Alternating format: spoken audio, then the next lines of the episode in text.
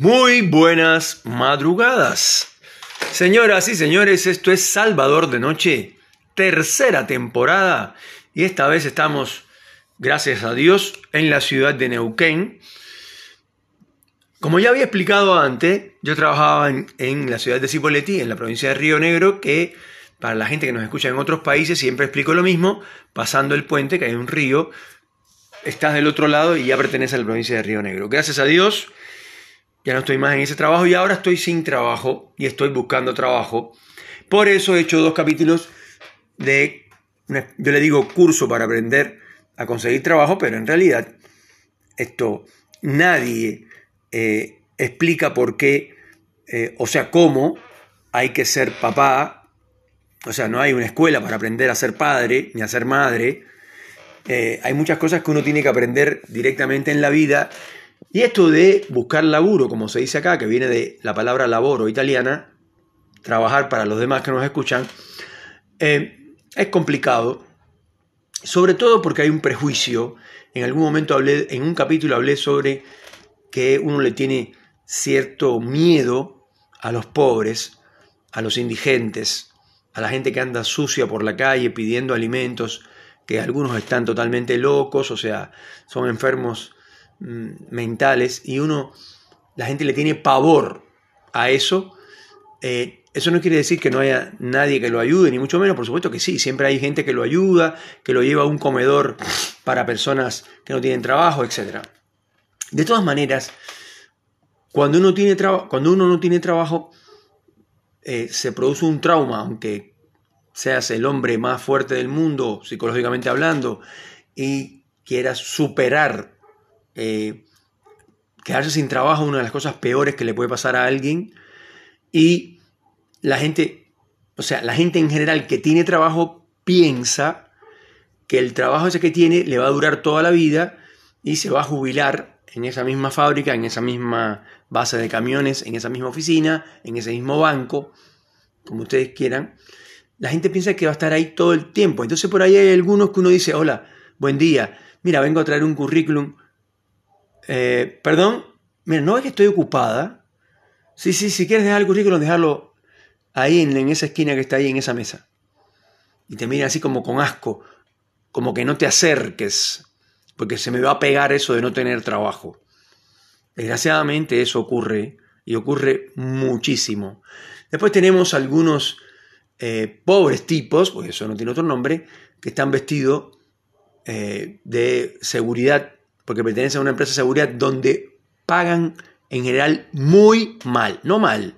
Las empresas de seguridad, por el convenio que tienen, no pagan muy mal, pagan recontra.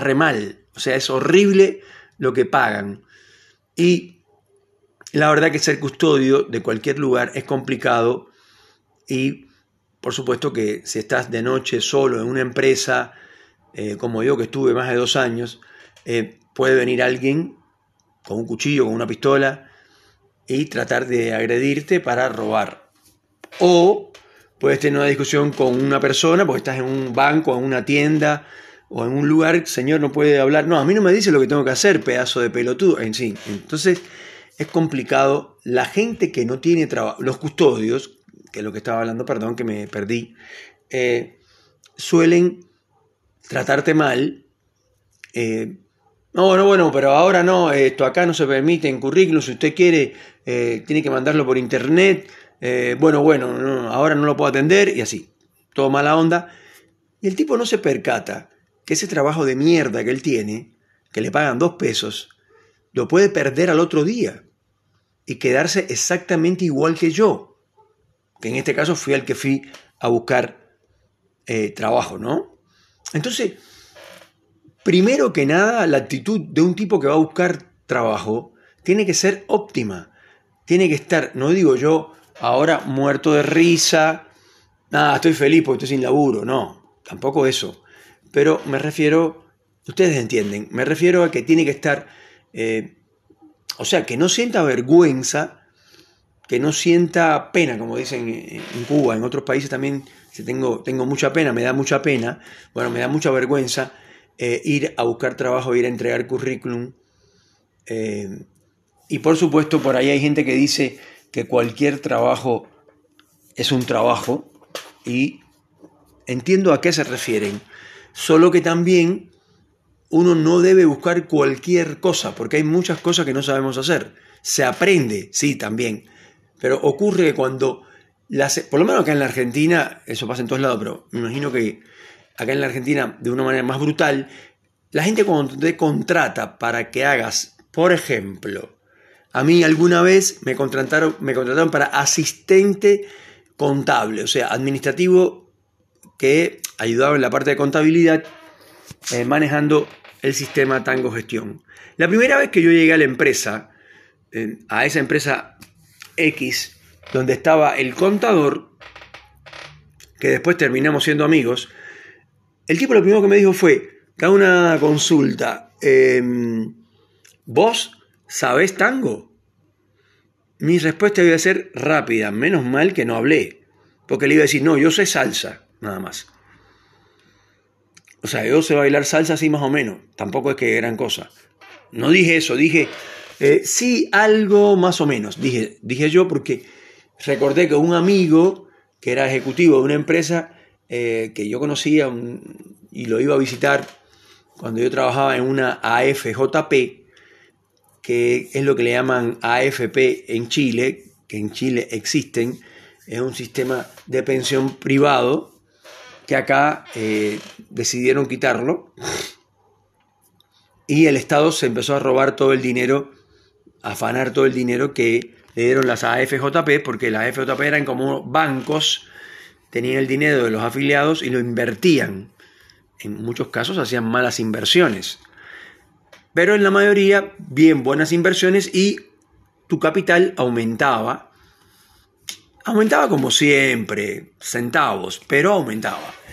Pero volviendo al tema que nos ocupa, que es cómo buscar laburo, primero, ya lo he dicho en los otros dos capítulos anteriores, pero esto es, una, esto es algo que tienen que aprender sí o sí, no puede estar con cara de, depresiva, mal vestido. Em, o sea, por ahí hay un dicho que dice, el hábito hace al monje. Y eso es, pero así, como les digo. Si uno anda con una, ahora que hay calor acá en, Argentina, imagínate que andes con una bermuda vieja que está descolorida, media sucia también, ¿por qué no? Em, pero sucia de que está vieja, ¿viste? Y pierde el color, pues se ve como sucia, digamos. Y después unas zapatillas están también viejas y deshilachadas, así, hecha, o sea, hecha terrible. Entonces, eh, si estás mal vestido, eh, la proyección, lo que tú proyectas es que, eres una persona eh, que está deprimida, destrozada, que no tiene absolutamente ganas de seguir viviendo, por decir de alguna manera poética, ¿me entiendes?